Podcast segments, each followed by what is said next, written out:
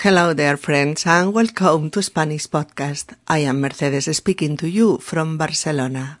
In our 144th episode, WikiLeaks, Paula and Mariluz are preparing an exhibition for the course Sociology and New Technologies. The exhibition is on WikiLeaks. The teacher asked them to expose in a clear and simple way what is WikiLeaks who runs it, what its goals are, what impact has been uh, worldwide, and what are the consequences of exposing confidential information to the public. Paula and Mariluz pulled information obtained both in order to organize the contents of the exhibition. In this episode, we especially appreciate the suggestions and materials on the subject sent to us by our friend Akira. Hola queridos amigos y bienvenidos a Español Podcast. Soy Mercedes hablándoos desde Barcelona. En nuestro episodio número 144, Wikileaks, Paula y Mariluz están preparando una exposición para la asignatura Sociología y Nuevas Tecnologías. La exposición es sobre Wikileaks. El profesor les ha pedido que expongan de una manera clara y sencilla qué es Wikileaks, quién lo dirige, cuáles son sus objetivos, qué repercusión ha tenido a nivel mundial y cuáles pueden ser las consecuencias de exponer información confidencial a la luz pública. Paula y Mariluz ponen en común la información que ambas han obtenido, con el fin de organizar los contenidos de la exposición. Agradecemos especialmente las sugerencias y el material sobre el tema que nos envió nuestro amigo Akira. Mm, bueno, yo creo que tenemos que empezar definiendo qué es Wikileaks, ¿no? Podemos empezar por decir que es una organización mediática internacional eh, que publica material confidencial. Sí, y añadir que es una organización sin ánimo de lucro, es decir, que no se beneficia económicamente de sus actividades y que los documentos que publica son anónimos. Es decir, Wikileaks no revela la fuente o la persona que les proporciona los documentos. Exacto, Paula. La web de Wikileaks se ofrece a recibir filtraciones que revelen comportamientos no éticos eh, de los gobiernos en general y de los regímenes totalitarios en particular, guardando siempre el anonimato del informador. Sí, aunque de momento el grueso de los documentos reservados que se han hecho públicos gira alrededor de la actividad exterior de Estados Unidos, tanto la diplomática como la militar. Bueno, hay que especificar que la información confidencial diplomática se basa, sobre todo, en los cables que las embajadas norteamericanas de todo el mundo enviaban al Departamento de Estado norteamericano. Eso es. Y que la información militar más importante ha sido la que ha desvelado secretos de las guerras de Irak y Afganistán, ¿no? Sobre todo. Aunque hay más, ¿eh? Luego lo comentamos. Em, antes de seguir, yo creo que habría que hablar un poco de los orígenes de Wikileaks. Parece que en el inicio surgió como una organización creada por disidentes chinos y también por tecnólogos de nuevas empresas, eh, matemáticos, consultores informáticos, eh, hackers famosos y periodistas, repartidos entre Estados Unidos, Europa, eh, Sudáfrica y Taiwán. Sí, y que la cabeza visible, el editor en jefe y creador de la organización, es el australiano Julian Assange, el icono más, más famoso asociado a Wikileaks. Exacto, sí. Eh, bueno, también hay que situarlo en el tiempo. Todo empieza en 2006, cuando Assange crea el sitio web www.wikileaks.org, un sitio abierto a todos aquellos que quieran ofrecer información sobre abusos de poder y mantener a salvo su identidad. Es en 2007 cuando empieza realmente la actividad de la web. Wikileaks publica junto al diario británico The Guardian información confidencial sobre el expresidente de Kenia, ¿no? Sobre Daniel Arap quien había prometido acabar con la corrupción de su país al llegar al poder. Pero, cuando llegó al poder, sucedió todo lo contrario. Acabó malversando fondos del Estado en cantidades colosales mm, para su propio beneficio. Ah, sí, sí, la difusión de este material hace que Assange se una al gestor del Chaos Computer Club, a Daniel Domscheit-Berg, para dedicarse por completo a la gestión de Wikileaks. Ambos líderes funcionan como un tándem perfecto durante unos tres años. Después se separan y Daniel funda su propia web de revelaciones. A ver, mm, tenemos que decir también que todo el material que se publica es auténtico, que no hay engaños. Claro, es importante cómo comprueban que el material es auténtico. Hay cientos de colaboradores expertos, voluntarios, que se encargan de verificar la autenticidad de las filtraciones, claro. Espera, espera, que yo creo que es interesante profundizar un poco más en el personaje principal de esta aventura, en Julian Assange. Assange ya fue un adolescente rebelde, que inició su lucha contra los abusos del poder desde muy muy joven. Se hacía llamar Maddox en Melbourne, donde había creado el sindicato de hackers de Melbourne, cuya primera víctima fue la propia NASA, a cuyos archivos secretos estuvieron accediendo durante dos años. ¿Qué dices, Paula? ¿Dos años metiendo las narices en la NASA? sí, señora. Increíble, ¿no?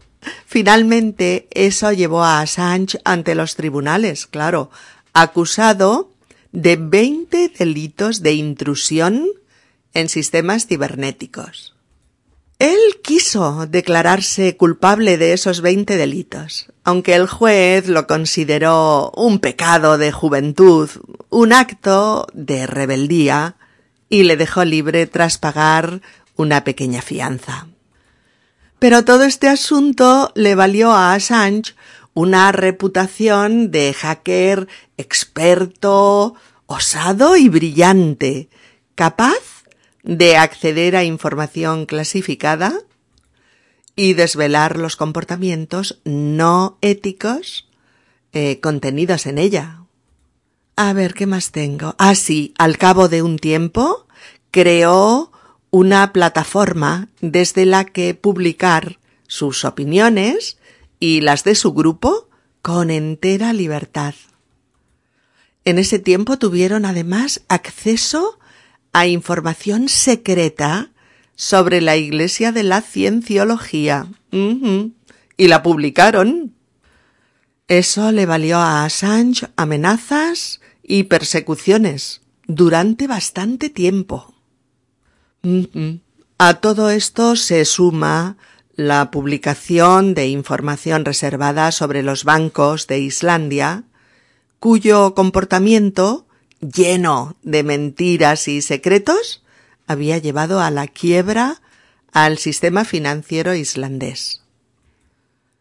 Sí, Mariluz, pero a raíz de todo esto, también logran un gran éxito, consiguen, junto a otros grupos de islandeses, eh, consiguen una ley en Islandia, aprobada por su parlamento, que dota a ese país de las leyes más progresistas del planeta en materia de protección de la libre expresión. En otras palabras, Islandia se convierte en el país más avanzado en la libertad de información.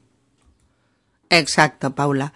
Y mientras van asegurando además el blindaje de sus conexiones, aunque obviamente no pueden librarse de todos los ataques. Claro, en todo este proceso, hackers, bloggers, tecnólogos, eh, matemáticos, periodistas y expertos de Wikileaks se comunican entre sí eh, desde cualquier parte del mundo mediante una lista de correo restringida, siempre manejando información reservada, información confidencial, aunque autentificada, comprobada y verificada por una legión de expertos. Sí, cuando empiezan las filtraciones comprometidas, tanto diplomáticas como militares, empiezan los ataques. En noviembre de 2010, una vez publicados los famosos 250.000 cables, Wikileaks sufre un ataque de DOS o de, lo llaman de denegación de servicios, que deja el sistema inoperativo pues más de un día. Vamos, durante 27 horas, para ser exactos. A partir de ahí empieza la persecución sistemática. Amazon elimina el contenido del portal alojado en sus servidores. EveryDNS hace desaparecer el dominio wikileaks.org. Eh, se bloquean todas las donaciones que la organización recibía a través de PayPal, Mastercard, el banco suizo Postfinance o Visa. Eh, a todo esto se une un senador estadounidense, además, pidiendo la cabeza de Assange. Otros exigen que se les considere como terroristas. En fin, durante meses y meses los ataques no cesan y ponen a la organización en grandes aprietos. Claro, Paula, es que una cosa es publicar cables diplomáticos en los que hay información importante y otra es desvelar secretos militares mm, comprometedores. Y entonces pasa eso, tal como dices. Empiezan a atacarlos por todos lados, pero también empieza el contraataque. Es decir, el contraataque de Wikileaks y sus millones de seguidores contra las instituciones que quieren eh, aniquilarlos. Miles de usuarios anónimos se ofrecen voluntarios para alojar una copia del portal de Wikileaks en su propio ordenador. De hecho, el mismo día en que se produce esa solicitud, aparecen ya 1.300 clones de Wikileaks en la red. ha empezado la guerra cibernética.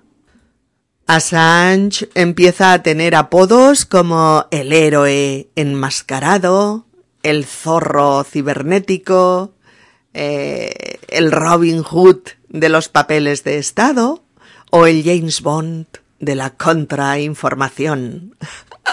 Apodo este último que parece ser el que más le gusta al propio Assange.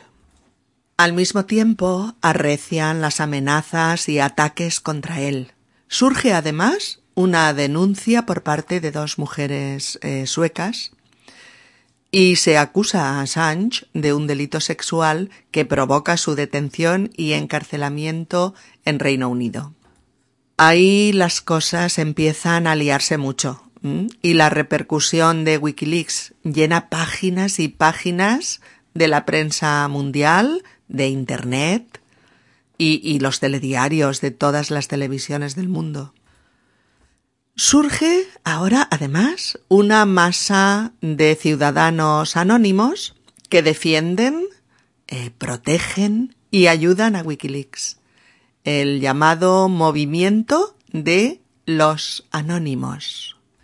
Un movimiento organizado, inspirado en la película V de Vendetta, que se identifican con la máscara que lleva Guy Fawkes, el protagonista de la película, y cuyo eslogan dice Somos anónimos, somos legión, no perdonamos, no olvidamos. Esperadnos. En inglés os sonará mucho más. We are anonymous, we are legion, we do not forgive, we do not forget. Expect us.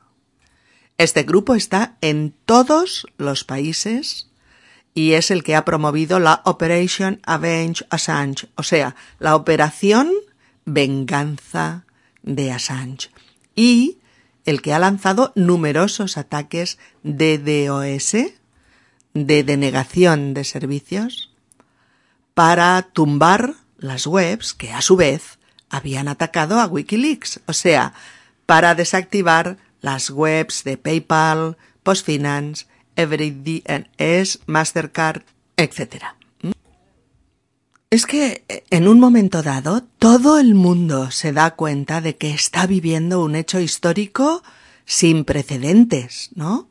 Cantidades ingentes, enormes, de información confidencial son difundidas por todo el mundo a través de Internet y de cinco periódicos escritos en otras tantas lenguas.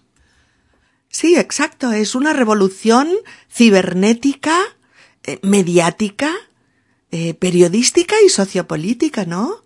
Assange y Wikileaks empiezan su colaboración con The Guardian y al cabo de muy poco incorporan a The New York Times.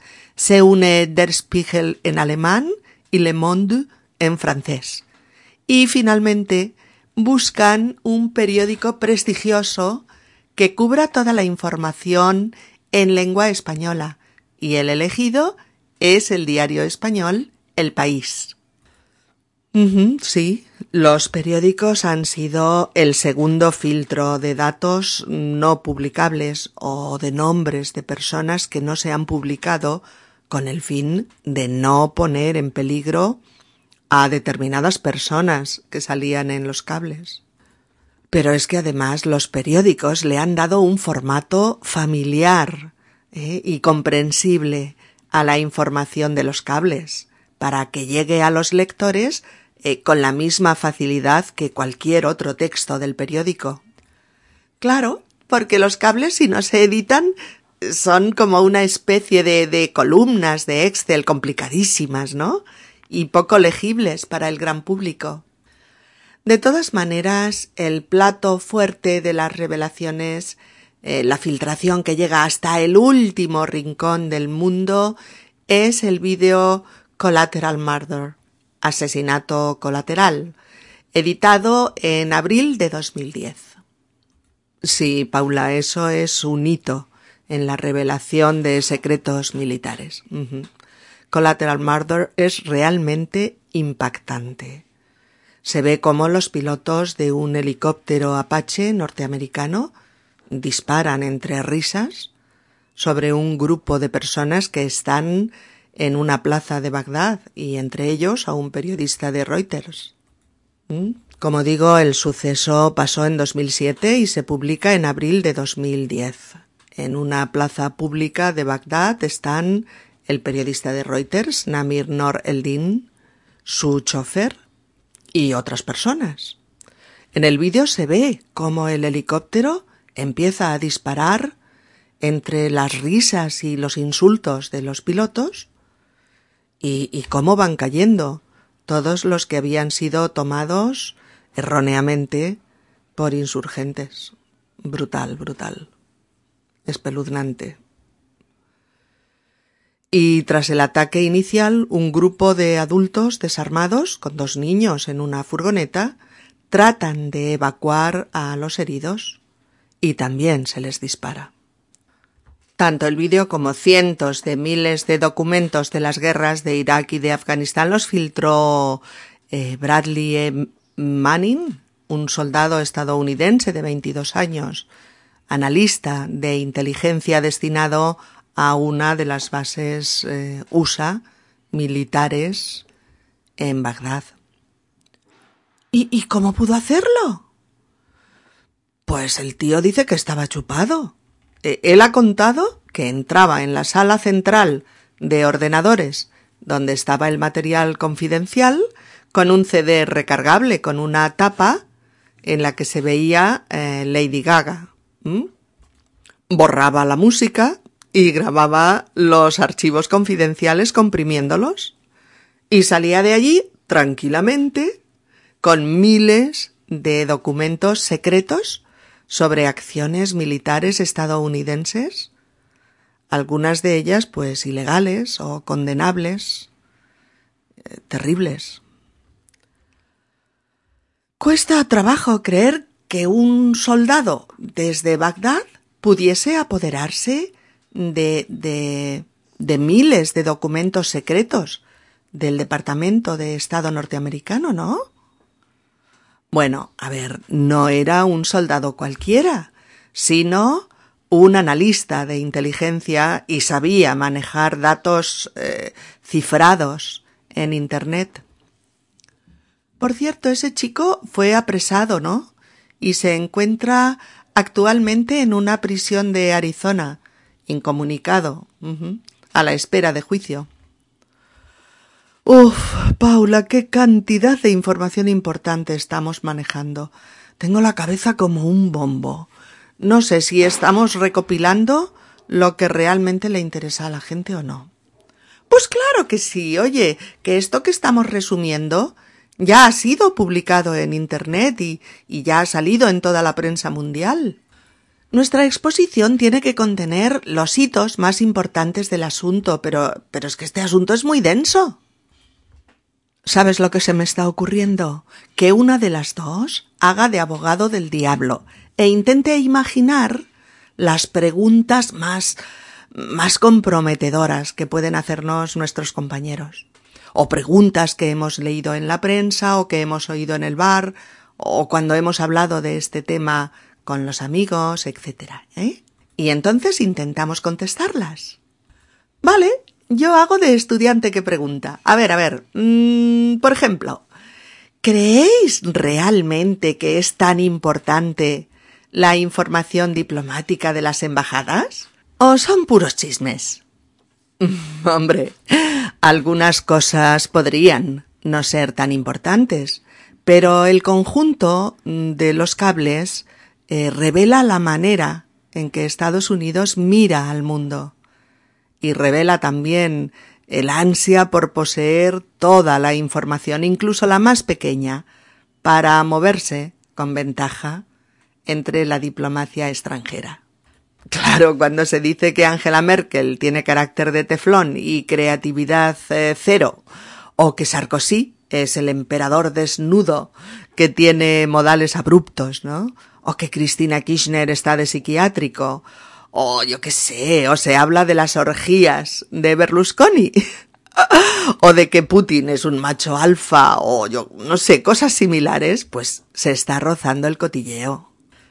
Pero, sin embargo, no es tan inocente saber que China quiere dominar una Corea unificada o que hay datos reales sobre la corrupción en Rusia o en Italia o en Afganistán o en Marruecos, ¿no? O que Irán atemoriza a los propios países árabes.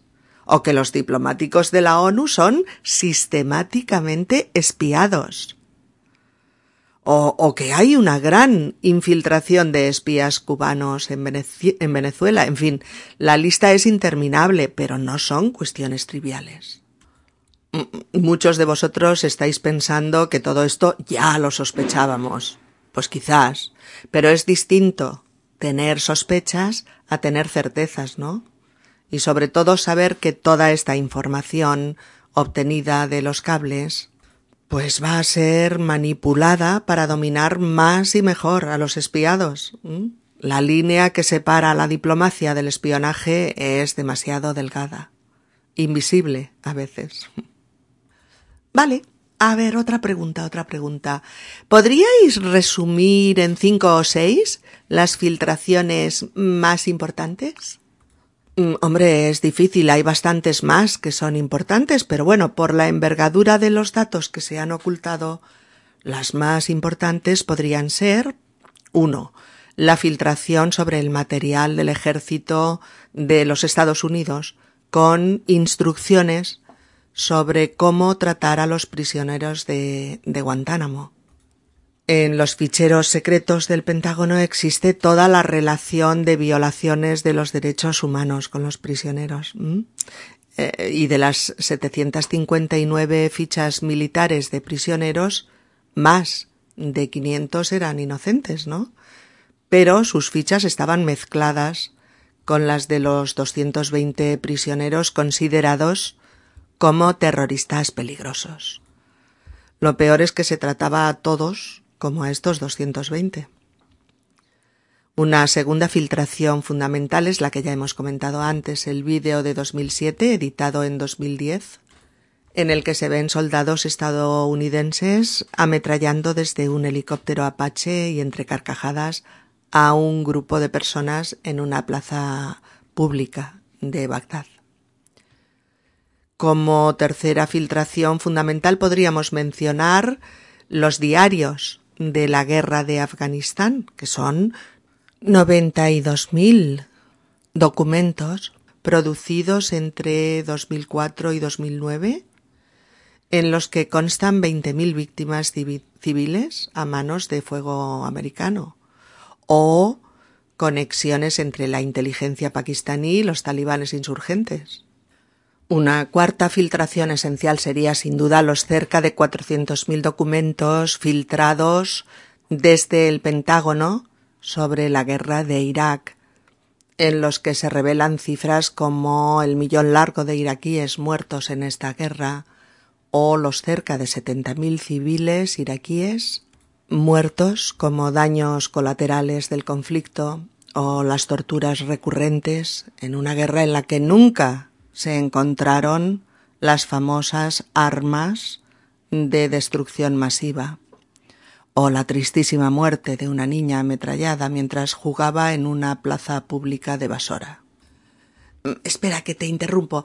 Oye, pero en todas las guerras hay daños colaterales. Mm, es cierto, pero eso no impide que nos produzcan el horror que producen las muertes innecesarias, ¿no? Eh, bien, otra filtración importante, la quinta, pues serían los 250.000 cables entre el Departamento de Estado y las embajadas norteamericanas de todo el mundo, en los que hay información relevante, verificada, cierta. Son cables de embajadores, no son ningún invento. Eh, vale, pero estos tejemanejes no son exclusivos del gobierno norteamericano, ¿no? Todos los gobiernos del mundo ocultan cantidad de información a los ciudadanos. Muchos gobiernos ocultan sus decisiones, mienten sistemáticamente a los ciudadanos, cometen actos delictivos, matan. Oye, eso lo sabemos todos. Todos hemos leído en la prensa el secretismo del gobierno chino en asuntos vitales para sus ciudadanos o del gobierno ruso o el de tantos gobiernos. La lista sería interminable. sí, pero el hecho de que todos los gobiernos oculten información y engañen a los ciudadanos no lo convierte en un comportamiento ni aceptable ni ético, ¿vale? No se puede ocultar la realidad para justificar todas las acciones de un gobierno y mantener tranquila la conciencia de la ciudadanía. Los ciudadanos también tienen derecho a saber la verdad. Y a saber si quieren respaldar o rechazar esas decisiones y esas acciones. Además, todos sabemos que el mayor mecanismo de control de un gobierno sobre un país es la desinformación de sus ciudadanos. Y esa desinformación se basa, entre otras cosas, en ocultar información diplomática, económica, militar, etc. ¿Mm? Desinforma y dominarás mejor, podría ser su lema. El acceso a la información de lo que hace un gobierno es un derecho para los ciudadanos, no es una opción. Es una necesidad democrática básica para saber cómo gestionan nuestro voto o nuestros impuestos, nuestra vida en definitiva. Oye, ¿y qué pasa con Assange en estos momentos? ¿Cómo está el tema? ¿No creéis que hay demasiados peces gordos que piden su cabeza? ¿Creéis que podrían llegar a eliminarlo? A ver, alguien que es el principal promotor de la mayor fuga de información secreta de toda la historia, se convierte en alguien adorado por unos y odiado por otros. Pero la realidad es que Assange no ha cometido delito de traición. Ese delito solo se comete cuando revelas secretos de Estado de tu propio país. Y este no es el caso porque Assange es australiano. Sí es cierto que ha publicado información secreta de otros gobiernos, pero información que se había ocultado a los ciudadanos y que influía directamente en sus vidas. En cuanto a lo de eliminar a Assange, francamente no lo creo. ¿eh? Sería convertirlo en un héroe y en un mártir de manera inmediata.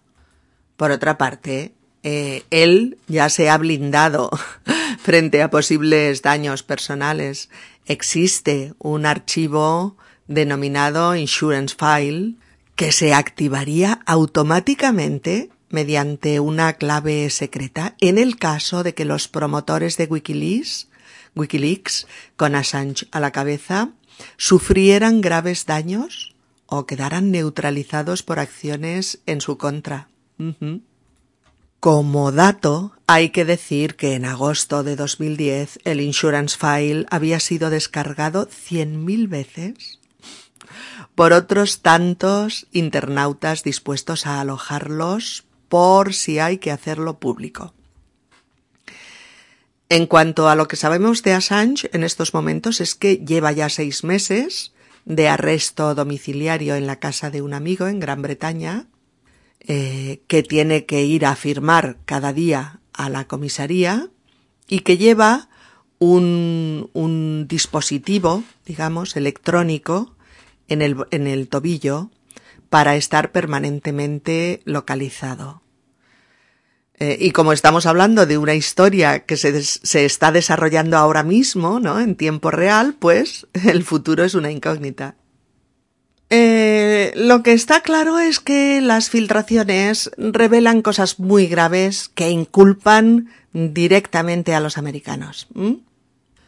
Perdona, pero eso que estás diciendo es el primer error grave que hay que evitar. Aquí no se habla del pueblo norteamericano. Aquí se habla de acciones ocultas, no éticas, del gobierno norteamericano. No lo confundamos. Acciones no éticas del gobierno norteamericano. Los norteamericanos son tan víctimas de estas manipulaciones como el resto de los ciudadanos de los países implicados. Yo creo que hay que evitar confundir a los ciudadanos con su gobierno. Imagínate que durante la dictadura de Franco en España hubieran acusado a todos los españoles de ser franquistas. Pues no, durante esos años mucha gente luchó, sufrió cárcel o murió por luchar a favor de las libertades que se les negaban a los ciudadanos, pero era el gobierno quien los negaba, no los ciudadanos. Pues pasa lo mismo con los ciudadanos norteamericanos. Unos estarán de acuerdo con cualquier acción del gobierno pública o secreta, pero a la mayoría le gustaría saber qué decisiones se toman en su nombre, cuándo, por qué y con qué objetivo. Sería importante, yo creo, empezar a hablar con propiedad de los protagonistas de estas acciones. Y esos protagonistas son los gobiernos, no los pueblos, no los ciudadanos. Eh, una última pregunta, por favor. ¿Se sabe si Wikileaks tiene previsto revelar nuevas filtraciones en el futuro? Eh, algo hemos oído sobre eso. Parece que entre otros temas hay dos que pueden ser una auténtica bomba informativa. Las corporaciones financieras y las empresas farmacéuticas. Una tercera tanda de documentos sería sobre los archivos secretos de la NASA en relación al fenómeno ovni, así como los hallazgos de los viajes alrededor de la Tierra. Bien, queríamos acabar esta puesta en común sobre Wikileaks diciendo que el siglo XXI ha empezado con la mayor guerra cibernética conocida hasta ahora, que hay un antes y un después de Wikileaks, y que el periodismo de investigación se ha revitalizado y se ha visto obligado a salir de su cómodo letargo. Que los políticos no se sentirán tan blindados en el futuro cuando están ocultando información vital para los ciudadanos. Que la libertad de prensa y el derecho a la información han entrado en una nueva era y que Internet se ha convertido en uno de los instrumentos más poderosos para sacar a la luz secretos de dudosa ética. Bien amigos, apasionante el tema de Wikileaks, ¿verdad? Un tema que llevo dos meses intentando comprimir y resumir sin conseguirlo del todo, dada su extensión y complejidad. Finalmente, aunque largo, me he decidido a publicarlo. A nivel lingüístico vamos a comentar poquitas cosas, pero una que nos parece importante es la palabra que define este asunto, leak en inglés y filtración en castellano. Una filtración, F-I-L-T-R-A-C-I-O-N, filtración es la revelación de algo que tenía que mantenerse en secreto. O sea, una filtración es hacer público un asunto confidencial. La palabra proviene de filtrar, filtrar, que significa separar un líquido de un sólido mediante un filtro, como en el caso del café. Pero en el asunto que nos ocupa, una filtración es poner en manos de todo el mundo una información reservada, un informe secreto. En Wikileaks se produce, pues, una filtración de documentos clasificados. ¿Mm? Un documento clasificado es lo mismo que un documento secreto. Y en este caso los documentos clasificados son propiedad del gobierno, no son públicos. En esos documentos hay, en esos documentos clasificados hay material confidencial. Estas dos palabras, material confidencial, material confidencial quieren decir material secreto, no accesible al público. Si ese material confidencial es filtrado, los secretos salen a la luz, se revelan con V, ¿eh? ya que si lo escribimos con B significa sublevarse, hacer una rebelión. ¿eh? Recordadlo, los secretos se revelan con V, hay una revelación de secretos. Lo confidencial deja de serlo y se hace público, y los secretos revelados ya no son secretos, son documentos del dominio público. Así en español decimos todo esto, filtraciones de documentos, desclasificación de material clasificado, revelación de secretos, acceso público a la información reservada o acceso público a información confidencial. Bien, por otro lado, se define Wikileaks como una organización sin ánimo de lucro. Es una organización sin ánimo de lucro Es decir, que no es una empresa que quiere obtener beneficios económicos para el enriquecimiento de las personas que trabajan en ella. Si bien es cierto que Wikileaks acepta donaciones para su funcionamiento y mantenimiento, también lo es que estas donaciones no van a parar a la cuenta personal de sus organizadores. ¿Mm? Esta es la frase. Sin ánimo de lucro sin aprovecharse económicamente de un proyecto o de una organización. También hemos hablado de que Wikileaks respeta el anonimato de sus informadores. Eh, la gente que le proporciona información no tiene que revelar públicamente sus datos personales. O sea, esas personas permanecen en el anonimato anonimato, anonimato. Anonimato quiere decir precisamente eso, que mantienes a salvo eh, tu identidad, que tus datos personales permanecen ocultos para evitarte daños o represalias, ¿no? Por eso decíamos que los documentos editados por Wikileaks son anónimos. Son anónimos.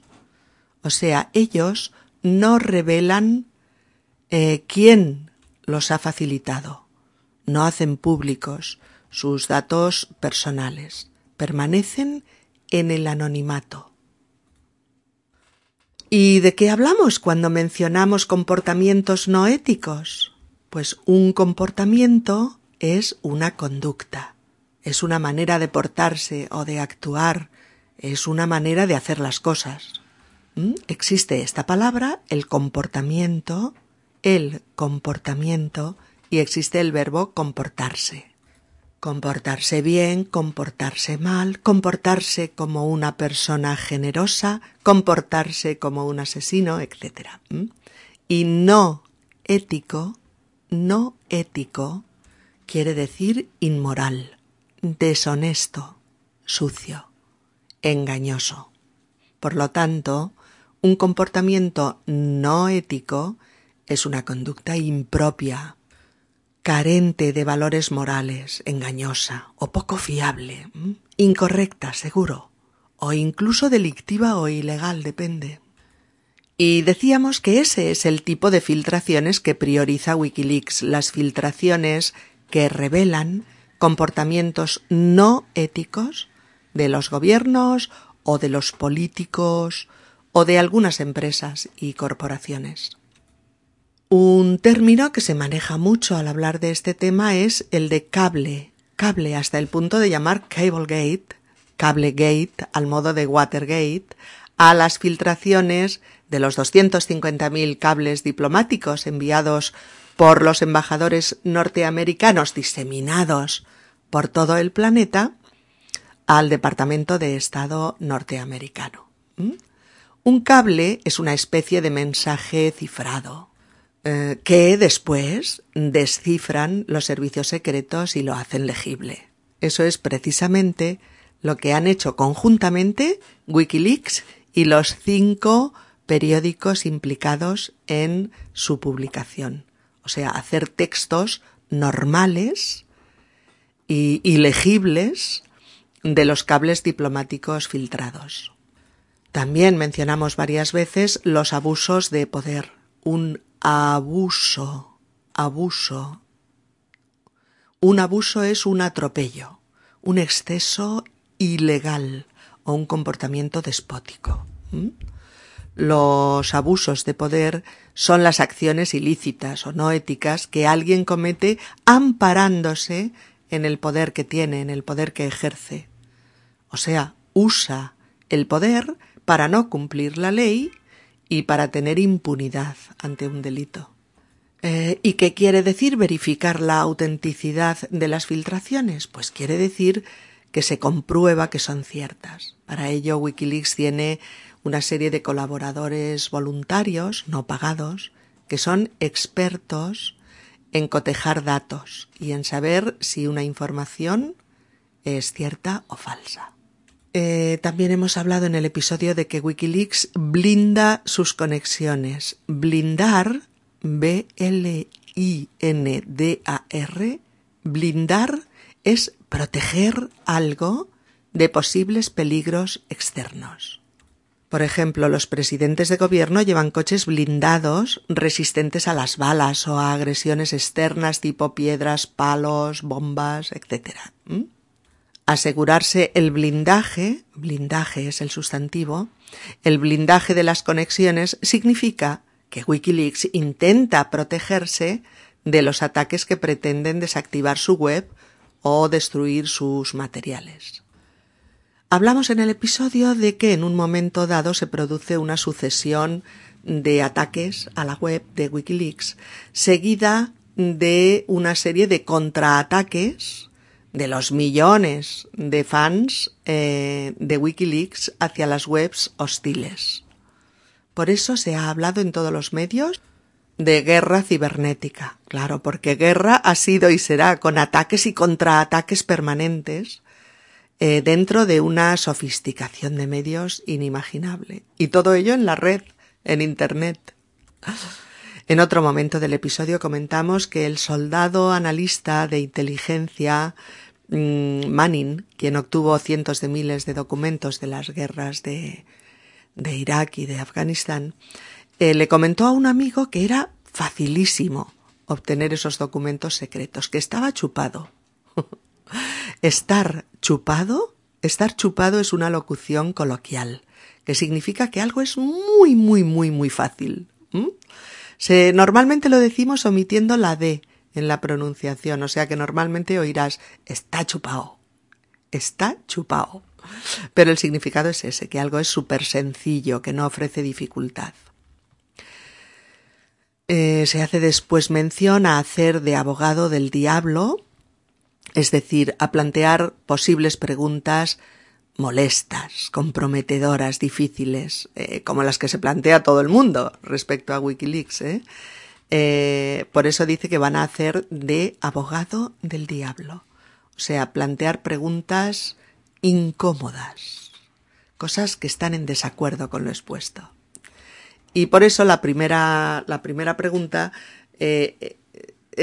indaga sobre si las filtraciones diplomáticas son puros chismes, si son importantes o si son puros chismes. ¿Qué es un chisme? A ver, un chisme, C-H-I-S-M-E, chisme, es un rumor eh, de poca importancia, eh, que se propaga de boca en boca y que trata de, otra, de otras personas, eh, del prójimo. Un chisme es lo mismo que un cotilleo. Y para que entendáis bien lo que esto significa, pensad en las revistas de la prensa rosa, en las revistas del corazón, en las que todo su contenido son chismes y cotilleos sobre la vida de personajes famosos.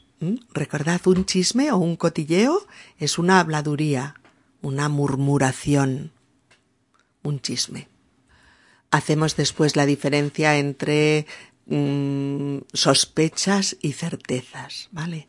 Cuando tienes sospechas, te basas en una creencia, pero no sabes si es cierta o no. Una sospecha es una suposición.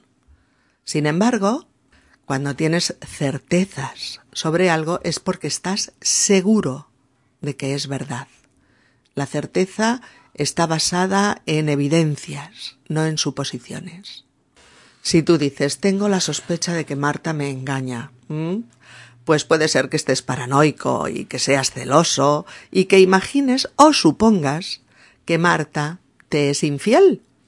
Pero si dices, estoy destrozado, tengo la certeza de que Marta me engaña. entonces es porque la has visto besándose con Roberto por la calle. Y entonces sí, es cierto, te engaña. Chao, Marta.